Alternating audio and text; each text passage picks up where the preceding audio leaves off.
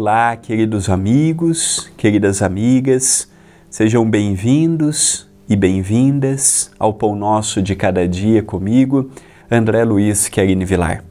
Agradeço à TV A Caminho da Luz e ao Centro Espírita Perdão, Amor e Caridade, o CEPAC, pela oportunidade que estão me dando de mais um programa, de mais um momento de reflexão por meio do Pão Nosso de Cada Dia bem como eu cumprimento todos que têm me assistido, compartilhado, comentado.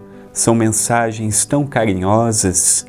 Já temos visto tanto carinho por parte de pessoas que fisicamente não me conhecem, mas que já utilizam o pão nosso para si, para a família, para distribuir, compartilhar com os amigos. Que alegria! É uma honra e ao mesmo tempo uma responsabilidade e que possamos juntos seguir aprendendo, refletindo e juntos vencendo os desafios. Estamos no mês de dezembro, mês do aniversário de Jesus. Que possamos trazer Jesus, o arauto da paz, o arauto da serenidade, o arauto da concórdia para o nosso dia a dia e dele exprimirmos a mensagem de paz, de luz e de serenidade. A frase de hoje para as nossas meditações é de Paulo, o apóstolo da gentilidade, quando nos diz: Pelo qual também sois salvos, se o retiverdes, tal como vô-lo tenho anunciado. Do contrário, é que crestes em vão. Paulo, 1 aos Coríntios, capítulo 15, versículo 2.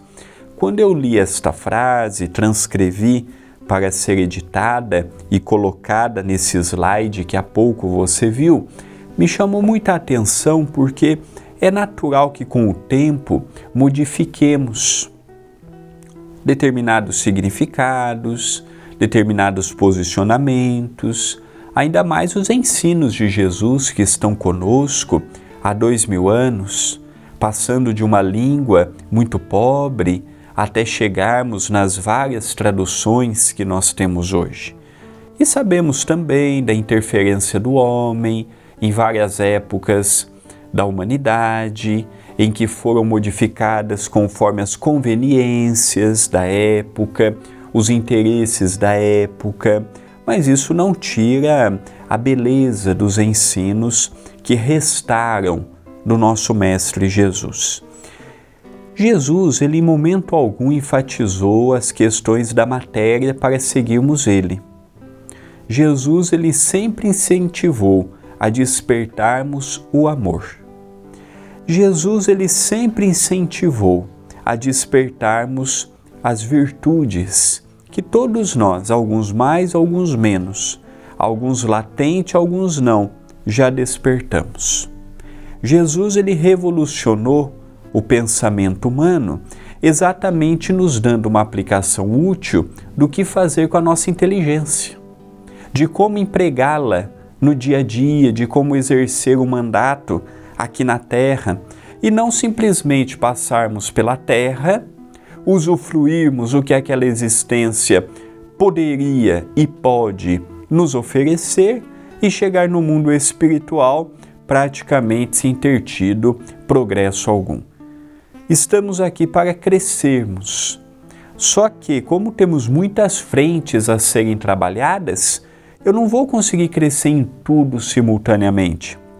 Então, quando eu ouço o Evangelho, e começo pela simplicidade, começo pela humildade, começo pelo reconhecimento de que sou um espírito imperfeito e em evolução e que estou diariamente trabalhando com as minhas dificuldades, naturalmente eu passo a ter uma força renovada para seguir o caminho.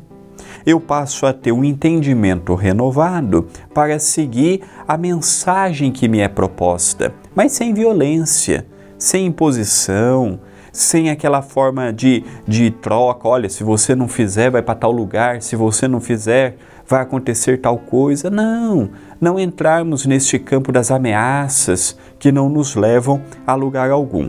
O caminho há dois mil anos é o mesmo, a estrada real há dois mil anos é a mesma, é pegarmos a nossa cruz e enfrentarmos as nossas dificuldades com amor e com alegria. Esta é uma mensagem de reflexão. Pensemos nisto, mas pensemos agora.